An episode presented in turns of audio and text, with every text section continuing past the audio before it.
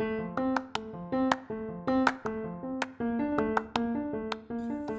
gente, meu nome é Júlia e eu tô aqui com as minhas colegas Paula e Vanessa, e nós somos alunas da disciplina de Didática no Ensino de Língua e Literatura 1 da Universidade Federal de Santa Maria.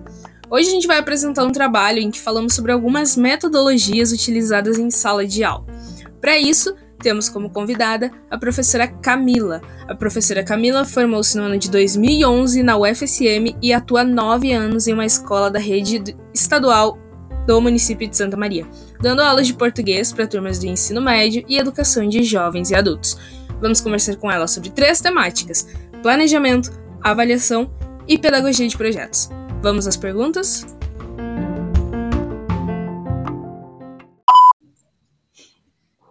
Durante esse semestre, na disciplina de didática, a gente tem aprendido algumas questões metodológicas sobre o planejamento.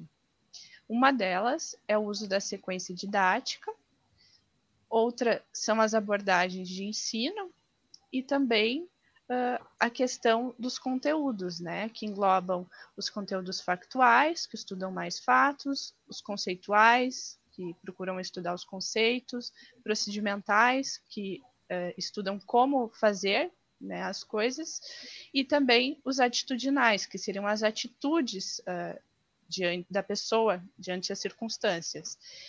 Uh, então a gente queria entender um pouco como que tu faz o teu planejamento, o que tu considera importante na hora de elaborar ele.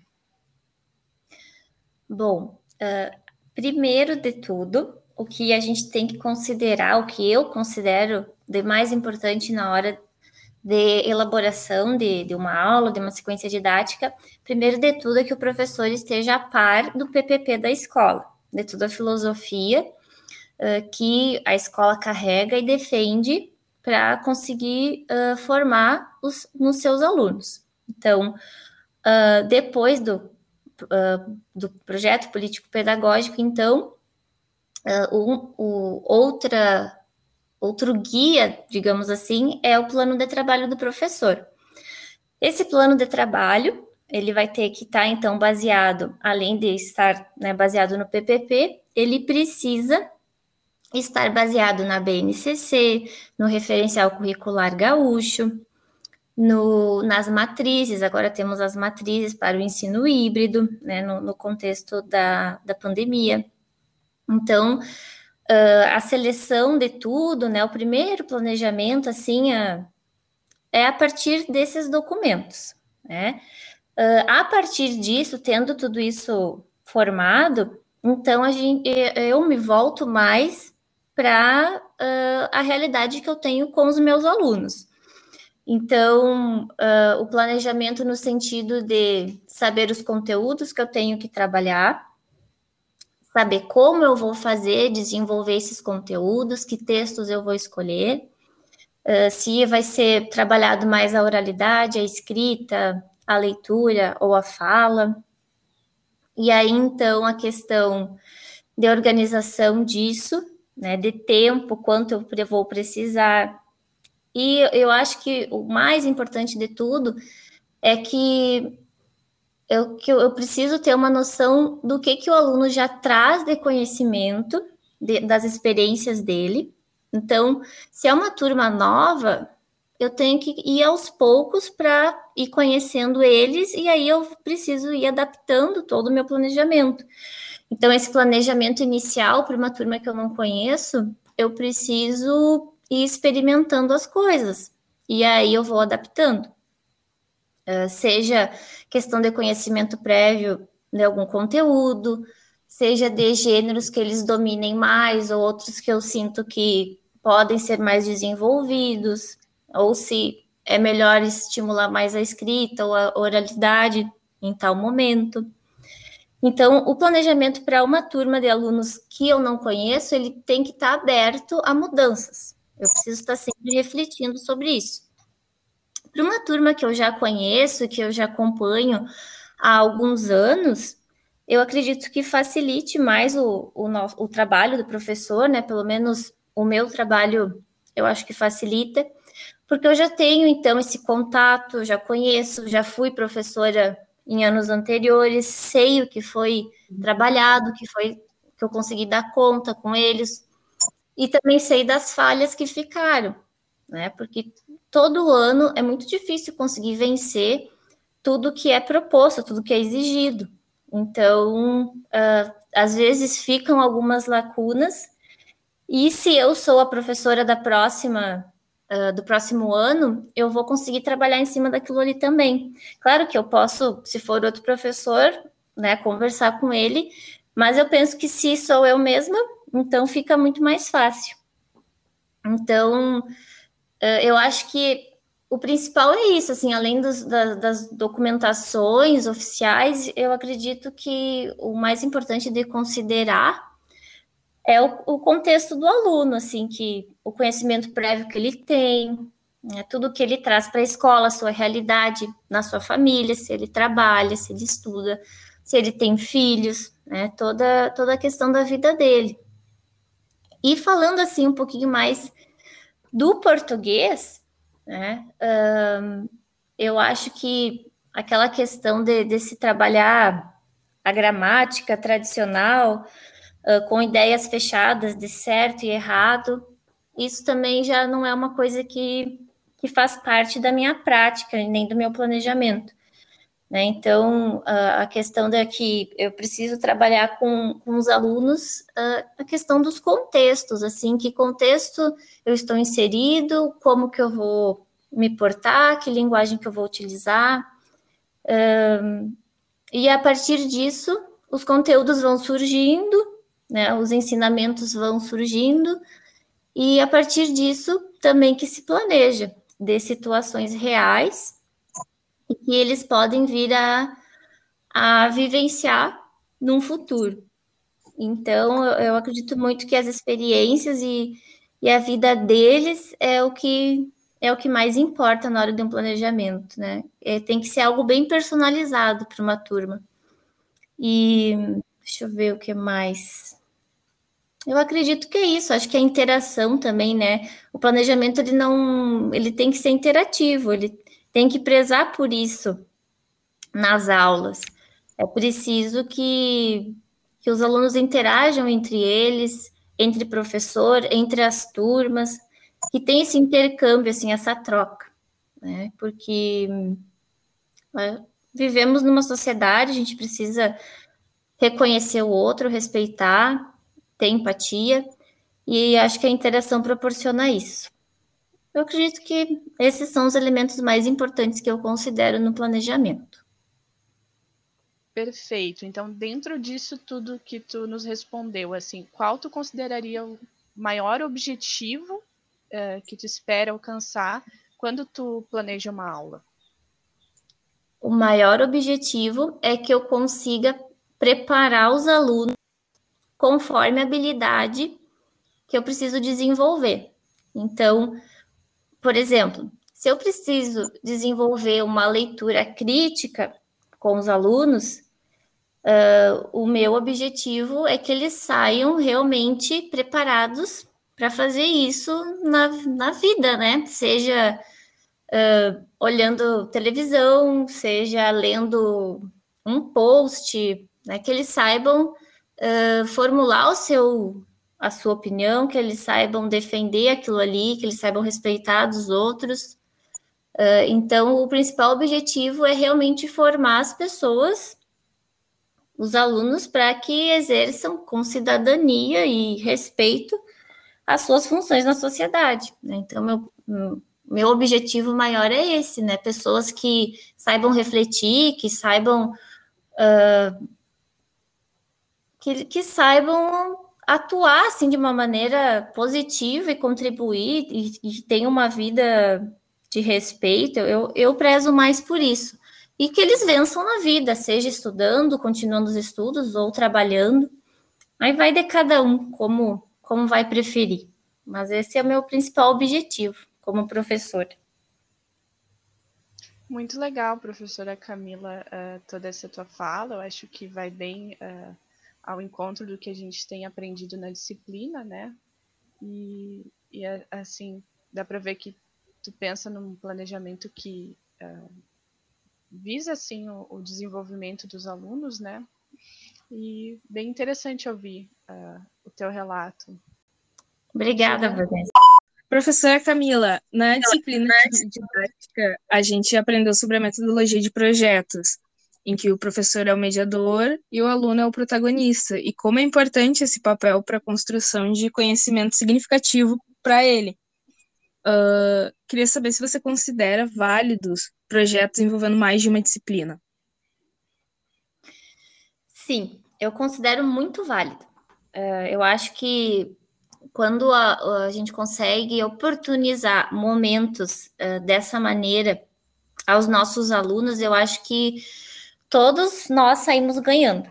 Com certeza, o aluno é o objetivo principal, né? A aprendizagem dele, mas eu acho que todo mundo ganha, porque é algo que a gente pode envolver toda a comunidade, né? Então, além de professores e alunos, os funcionários, os pais, né? Os responsáveis. E eu acho que a aprendizagem, a, a experiência, ela vai ser mais marcante para o aluno. E isso vai agregar mais valor para a vida dele. Então, se, se sempre que possível seria ótimo trabalhar de maneira interdisciplinar e com os projetos. Entendi. Então, prof, se tu puder falar um pouquinho para nós, se você já trabalhou com esses projetos ou conhece alguém que tenha trabalhado, quais foram as dificuldades, os pontos fortes. Sim, uh, já eu já trabalhei. Né, eu agora sim eu não me recordo de nenhum. Teve uma atividade que a gente fez. Uh, nós desenvolvemos um jornal uh, na, da escola.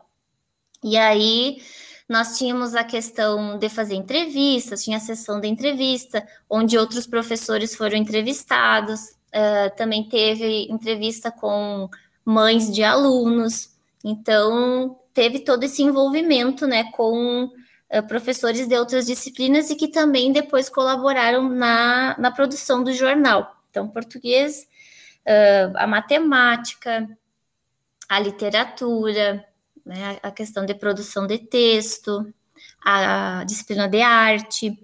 Então, é, foi um exemplo de, de, de, um projeto interdisciplinar e que faz muito sucesso assim na escola, né? E sempre que possível é algo legal de se fazer, porque é, é o retrato da comunidade. Então, tudo que acontece pode ir para o jornal e os alunos se envolvem muito. Então, é, é muito bom. É um projeto muito legal que assim que der, a gente reativa de novo.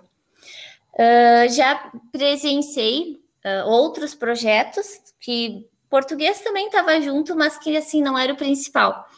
Teve um outro que eu vou relatar rapidinho, que nós, professor de física, né, que tomou a frente, mas também envolvia a química e também uh, a geografia, onde os alunos construíram foguetes com garrafa PET. Aí nós, uh, nossa escola aqui é perto do, de um quartel. E aí nós fomos, né, pedimos para ocupar o, o, campo do quartel para o dia do lançamento dos foguetes. Então tinha a questão da física, da química, para o foguete poder uh, levantar voo, digamos assim, e tinha a questão da geografia, para a gente poder medir a distância, e da matemática também. Né? Ganhava o foguete que conseguia uma distância maior. Né? Foi, foi muito legal aquela manhã, assim, nós fizemos essa atividade com o ensino médio. E estava um dia bem bonito, então todos nós fomos a pé, né, daqui até o quartel e medíamos. Ah, foi assim um, um evento muito legal, assim, foi um projeto que que me marcou. Então, imagina, se marcou a mim que nem sou de uma disciplina tão envolvida nessa área, imagina os alunos, né? E aí a gente deu prêmios, né, para eles, foi, foi muito legal. Então, esse é um, um outro exemplo. E aí, uh, complementando a resposta, eu acho só, só assim, uh, isso so, tudo são os pontos positivos, né? Como ponto negativo, eu destaco assim a questão de que às vezes os recursos materiais uh, fica um pouco difícil, né? A gente uh, coisas talvez que envolvam mais dinheiro, que seja mais caro, é mais difícil. Né? Por exemplo, uma impressão uh, do tamanho de um jornal real, né, para poder fazer isso, daí fugiria do orçamento da escola. Então, tem todo esse esforço que a escola faz, que os professores fazem e os alunos também, para concretizar alguns projetos, né. Uh, um outro ponto é a incompatibilidade de horários entre os professores. Né? A gente tem uh, professores que trabalham em mais de uma escola. Uh, e aí fica difícil da gente conseguir uh, fazer a reunião assim entre a área, pelo menos, ou entre duas disciplinas que seja, porque os profs vão saindo de uma escola, vão direto para outra, né? Eles não têm muito tempo de parar, de se reunir. É difícil de achar um dia em comum para toda a área, né? Por exemplo, a área de linguagens no ensino médio são seis disciplinas. Imagina reunir seis professores, é muito difícil. Olha, é quase impossível. Uh, português, ainda que a gente consegue concentrar um professor com várias turmas na mesma escola, né, com poucas turmas, quer dizer, na mesma escola. E o professor, ele tem uma carga horária boa em uma escola. Mas um professor de arte, ele tem que pegar muitas turmas, porque a carga horária na turma é baixa, é um período, então ele tem que ir para outra escola. Então fica mais complicado, sabe? Então isso seria uh, um ponto negativo, que é uma dificuldade mas não é por falta de vontade dos professores. Pelos professores a gente faria. E aí, então, falta esse tempo de sentar com a área, com o grupo, para planejar e também para executar, né? Uh, falando assim de, de, se trabalhar de forma interdisciplinar, uma coisa que, que eu me lembrei foi que agora recentemente a gente teve a escolha do livro didático do ensino médio para o ano que vem. E aí uh, houve algumas mudanças. Por exemplo, nós teremos um livro para o português, né, para a disciplina, teremos um para o inglês também, mas estão vindo agora os livros por área. Então, nós tivemos que escolher uh, um, livros da área da linguagens, que compreende, então, a educação física, a arte, a literatura, a língua portuguesa. Língua espanhola e língua inglesa ficaram de fora. E, e aí, então, são seis livros, dois para cada ano do ensino médio. E aí eu, eu gostei, porque eu acho que já é também um incentivo para se trabalhar de maneira interdisciplinar, porque ali a gente tem propostas boas, né, que a gente pode executar na escola, pode adaptar para a nossa realidade, né? Mas a gente já tem um caminho, algo a seguir. A gente não precisa partir do zero como a gente partia antes, né? Então pode ser que isso poupe um tempo e que a gente consiga executar com mais frequência esse tipo de projeto.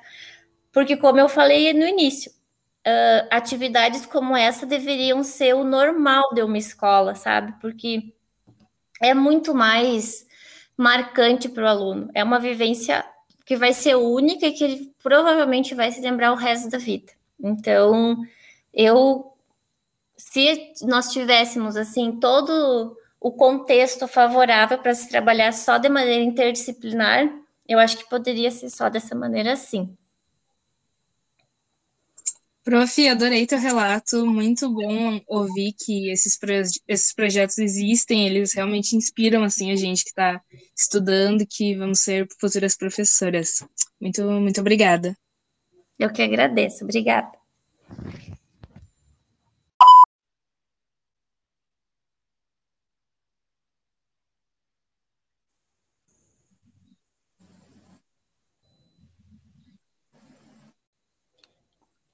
Prof. Camila, vamos falar então agora sobre a questão da avaliação. E uh, nós temos trabalhado então na disciplina essa questão dos tipos de avaliações, né? E ali uh, estudamos e trabalhamos com foi nos apresentada a somativa, que é aquela, digamos assim, vamos dizer, aquela padrão da, das escolas, que tem as notas, os conceitos atribuídos aos alunos, autoavaliação, que vai focar ali uh, no, que, que, ele, no que, que ele aprendeu, quais são as dificuldades que ele ainda está uh, apresentando ali, né? E a formativa também, que vai integrar tudo isso. E eu queria saber de ti quais são, então, uh, qual é o teu método de avaliar o teu aluno, né? Digamos assim, se alguma ali se encaixa com o teu método, qual é a que tu mais usa para avaliar? Bom, a questão da avaliação, uh, eu acho que a avaliação ela nos traz muitas respostas, né? tanto A gente tem a mania de, quando falar em avaliação, assim, parece que centralizar só no aluno, né? Ah, é o desempenho do aluno, é o que ele aprendeu, ou o que ele não aprendeu, ou o que ele fez, ou o que ele não fez para aprender. Mas a avaliação também fala muito sobre o professor e sobre a prática de dar aula, né, do professor. Então, eu acho que antes de tudo, essa noção é, é importante de se destacar, né, que avalia o aluno, mas também avalia o professor e a sua prática, e a prática do aluno. Então, a gente precisa sempre ter essa ideia. Às vezes, a gente esquece, foca só no aluno, mas eh, tem que sempre fazer essa recordação, né? E também repensar na, na nossa prática enquanto professora. Mas, uh, olhando para o aluno, né? Eu acho que, como eu dou aula à noite, né? Por enquanto eu tenho as minhas turmas no ensino noturno, eu tenho ensino médio regular e EJA, né? Educação de Jovens e Adultos. Uh, a minha forma de avaliar é todo dia. Né? Eu avalio todo dia. Uh, o aluno vem na escola, ele participa da, das aulas, ele faz o que é pedido, eu estou avaliando. Né? Uh, os alunos da noite, muitos vêm, né, quando nós estamos no ensino normal, uh, sem a pandemia, os alunos vêm direto do trabalho, ou eles fazem cursos de tarde ou de manhã ou eles cuidam de, de algum familiar durante o dia, ou eles têm filhos, às vezes trazem os filhos pequenos também para aula. Então, eu preciso valorizar todo momento que o aluno está comigo, porque é muito difícil eu conseguir dar uma tarefa, dar um, algo para ele fazer em casa, e ele não vai ter tempo. Então, eu eu priorizo sempre isso. O aluno está aqui e se ele está rendendo, se ele está trabalhando, fazendo tudo que é proposto, participando da aula. Então, eu acredito que uh, eu me enquadro mais na avaliação formativa, né? Porque é todo esse processo que, que eu avalio. Uh, não só o que ele escreveu no papel, mas também o que ele falou, o que ele respondeu durante uma explicação, né, num debate, numa troca de ideias. Então, uh, isso para mim é o mais importante, é, é o que eu valorizo na, na avaliação. É claro que eu preciso chegar numa nota para aquele aluno no final do trimestre, no final do, do semestre, né? Se é a EJA. Uh, mas aí eu preciso adaptar tudo isso, ou uh, transformar, digamos assim, tudo isso numa nota. Infelizmente, é o sistema que a gente tem, né? No final, precisamos aprovar, né? O aluno vai ser aprovado ou reprovado. Mas eu acho que uh, o professor se esforçando, ele precisa conhecer seus alunos, ele precisa tomar nota, né? Se ele tem muitos alunos, precisa ser organizado e tomar nota disso para que ele saiba converter isso para uma para um resultado final de aprovação ou reprovação. Então, eu acredito muito assim no feedback também que a gente dá para os alunos, né? Não é apenas fazer algo e dizer tá certo, tá errado, mas uh, a avaliação faz parte disso. O aluno entendeu que ele errou, ver o que ele acertou, elogiar, trabalhar mais naquilo que ele demonstrou dificuldade. Né? A avaliação também uh, tem toda essa questão de consequência, né, disso. Então, não é uma nota, não é um resultado final o processo é muito mais importante. E a gente tem que uh, tentar não automatizar que seja só uma palavra, um resultado final, porque toda a trajetória do aluno é muito mais importante do que um conceito final. Então, uh, eu defendo isso nas minhas aulas. Outra coisa que é importante é uh, o diagnóstico, né? A avaliação diagnóstica, que, a meu ver, toda avaliação, todo dia é um diagnóstico, porque eu, eu cada dia eu vou ter mais ideia do que é necessário ou do o que já foi dado conta, é o que eu já posso passar adiante. Então, acho que também a avaliação diagnóstica, acho, acredito que eu utilize. E a autoavaliação também, acho muito importante, acho importante que os alunos parem e consigam refletir sobre uh, o esforço deles, a dedicação, a responsabilidade, uh, sobre o empenho deles nas aulas, se eles estão realmente dando o que eles podem, né? E então a autoavaliação é, é muito importante. E também na questão uh, de, de conteúdo, se e também numa avaliação da professora, né? Se está bom, se não está, se, de, de que jeito que poderia ser, uh, porque nós que somos, né, vocês que vão se formar também professoras, professor ele tem que estar tá aberto, ele tem que entender que nem sempre a maneira como ele está explicando é a maneira que o aluno vai entender. E o professor precisa buscar, então, outra maneira de explicar. Né? O, o professor não pode se ofender se o aluno não entendeu e se o aluno se esforçou para tentar entender. Cabe ao professor ir atrás de, de uma outra forma, ou de um outro exemplo, outro conceito, outra experiência, para que o aluno realmente aprenda, né? Compreenda que está sendo ensinado. Então, eu acho que tudo isso né, se relaciona à avaliação e uh, a gente tem, eu tenho essa ideia, pelo menos, de que a avaliação não é o fim, mas a avaliação, além de fim, ela é o começo de um processo, né? Então é um é um contínuo, digamos assim, né? Uh, não, não tem como fechar algo, algo vai sendo, vai passando por, por uma evolução, e a, é através da avaliação que a gente consegue uh, desenvolver todo esse trabalho e aprimorar tanto a docência quanto o, a aprendizagem do aluno. Acho que seria isso. Certo, prof. Achei interessante que você trouxe né, várias, uh, um pouquinho de cada avaliação ali que já foi sendo trabalhado. E com isso eu queria ver contigo, então, quais são de, uh, dessas assim que, ao teu ver, assim funcionam mais, outras então deixam ali a desejar, né? e que vai ali com base na tua escolha de aplicar uma, deixar de aplicar outra? Eu acredito que, uh, eh, para mim, a que mais funciona é a formativa, né? Uh, considerando toda, toda a realidade de onde eu dou aula.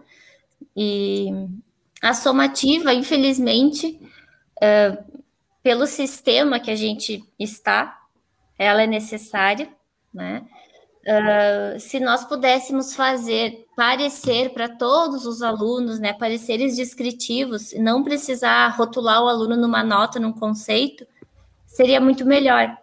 Mas, infelizmente, não se tem carga horária sobrando para o professor fazer isso, né, são inúmeras as exigências de várias partes, então, eu acredito que a formativa ainda é a melhor, assim, é a que eu tento fazer com os, com os meus alunos nas minhas aulas. E, além disso, a, a autoavaliação também eu, eu acredito que seja muito importante. Tá ok, então, prof, muito obrigada pelo teu comentário. Foi muito boa tudo que, que foi trazido, então, e levantado. Obrigada, Paulo. Bom, prof, falando então uh, sobre questão da avaliação, muito interessante a fala, tudo que, que foi falado, então, sobre aquela. E eu achei muito interessante que seria bom enfatizar a questão da avaliação, de que ela não é só voltada para o aluno, né? Normalmente nós temos essa concepção de que a avaliação está ali para avaliar o aluno, para colocar uma nota nele, e mas que na verdade não é isso, né? É uma avaliação até para o próprio professor, vai refletir nele de como é que ele está como é que ele está agindo, como é que está sendo a didática dele, o que, que ele está trabalhando, de que forma, né, se aquilo está sendo produtivo, onde precisa melhorar. Então, acho que é aquela troca de, de experiência, de melhora, né, de crescimento. E isso foi falado, foi é, estudado também pela professora no, no toda essa nossa aprendizagem desse assunto, e que eu achei muito interessante, né? É aquela questão de que você não é essa nota, né? Você eu só preciso entender onde você está errando para poder ajudar, né? E Paula, uh, eu para também acrescentar, eu acho assim que é muito importante que os professores saibam essa nomenclatura, digamos assim, essa teoria que existe por trás da, do, dos tipos de avaliação, né, das opções que o professor tem, porque ele precisa conhecer todas para decidir então qual é a melhor no seu contexto, né? E para que seja mais proveitosa para o seu aluno. Então, uh, professor vai estar tá estudando o resto da sua vida. O professor nunca para de estudar, né? Então, uh, que isso vocês já estão tendo na faculdade e que vocês vão poder sempre ir atrás, né? Vocês, uh, o ponto de partida já foi dado. E cada vez mais para aprimorar a prática de avaliação de vocês, minha, né? A gente tem que ir buscando livros, referências, artigos que vão sempre uh, trabalhar e aprimorar, e quem sabe surjam outros tipos, né? Não se sabe o futuro. Então é por isso que a gente tem que estar sempre atualizado e, e repensando sempre a forma que a gente está fazendo a avaliação. Exatamente, prof. Muito bem, muito bem levantado. É, precisa ter mesmo esse conhecimento, para é uma questão de construção, né? Uma questão de evolução. Muito interessante. Muito obrigada pela, pela contribuição.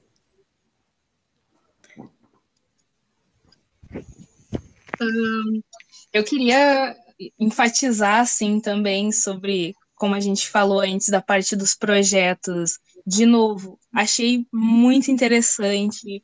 Foi muito legal ouvir, né? A gente que está estudando a teoria agora e ouvir de uma professora que lida com esses projetos na prática e acompanha as demandas dos alunos para realizar esses projetos é muito interessante.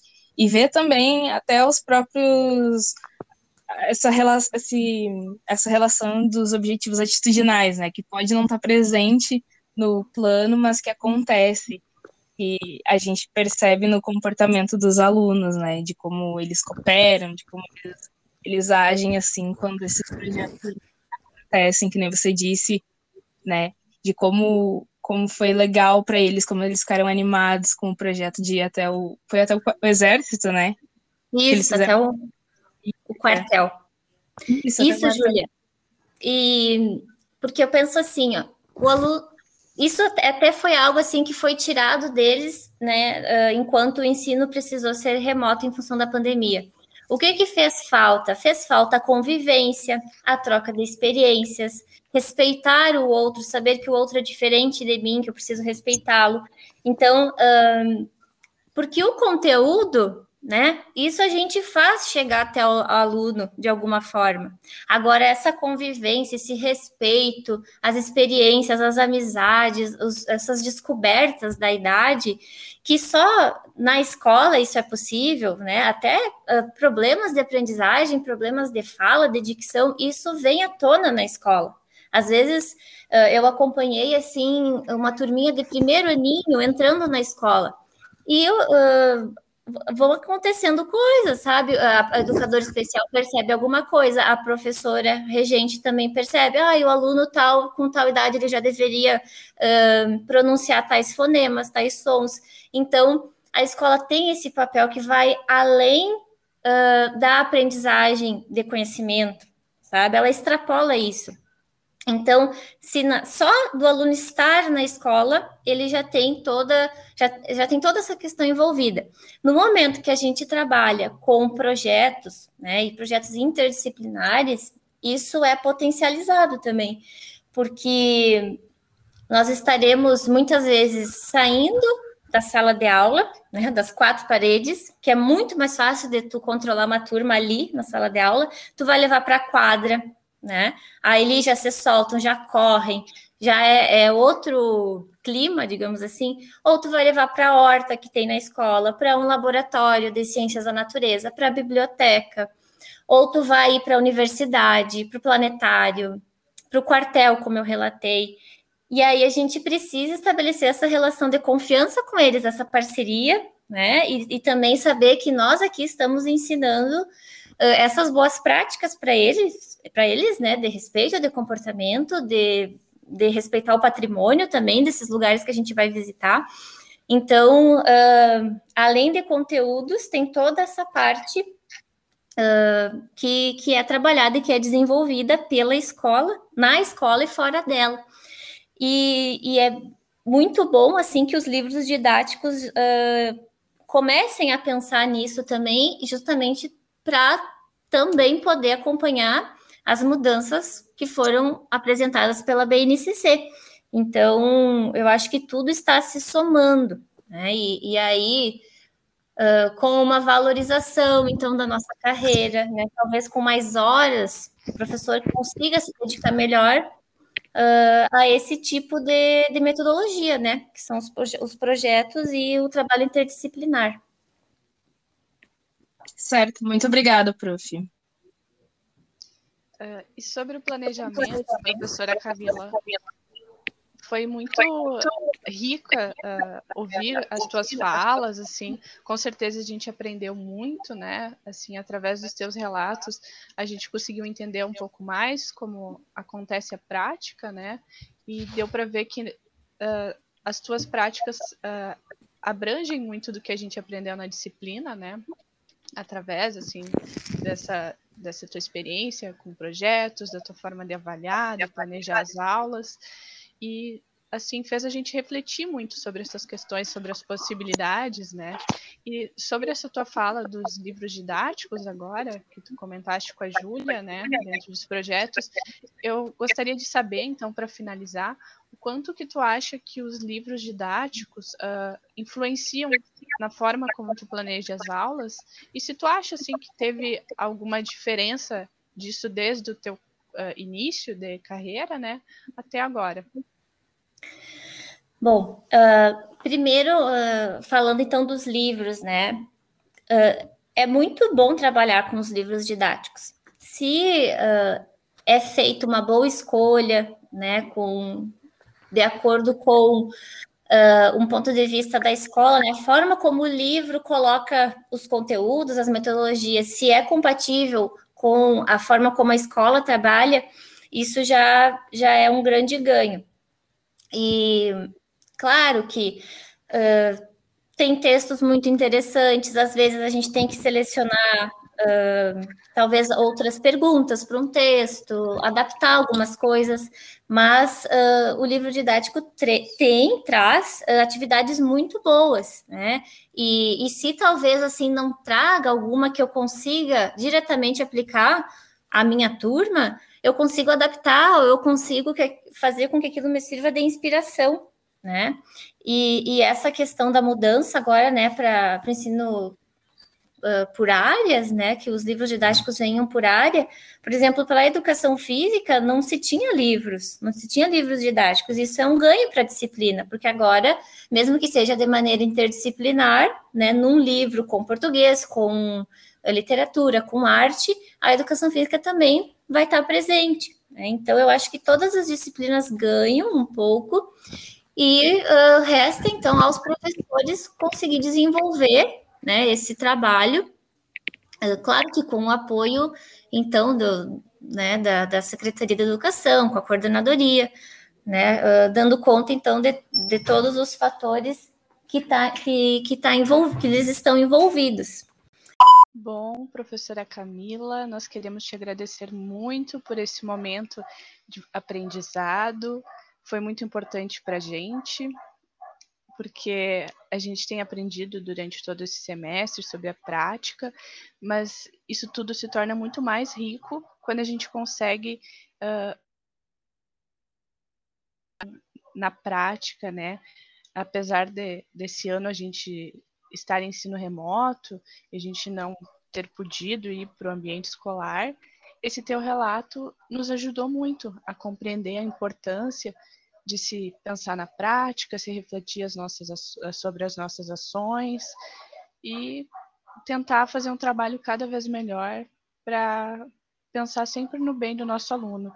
E deu para ver o quanto que tu pensa né, nos alunos e quanto que que isso torna o trabalho muito mais significativo e mais completo. Então, muito obrigada em nome de todas nós e um grande abraço para ti. Obrigada por ter nos ajudado e por ter cedido um pouco do teu tempo para a gente.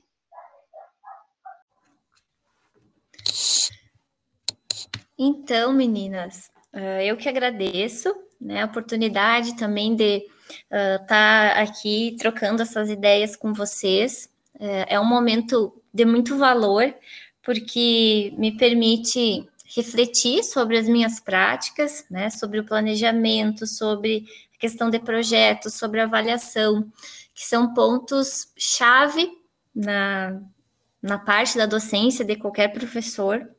E a gente sempre precisa estar tá revisitando essas práticas, porque às vezes a gente fica com alguns vícios, algumas coisas desse tipo, e nem sempre é bom. Então a gente precisa sempre uh, estar refletindo, sendo crítico, né, com a nossa, a, com o nosso papel, a nossa profissão, para que a gente sempre possa melhorar. E dizer que é, com o passar dos anos, a gente às vezes vai entrando no piloto automático, vai automatizando algumas coisas e acaba deixando assim de lado outras, né? Algumas teorias que eu não se lembra mais ou que viu há muito tempo, não utiliza tanto porque esqueceu.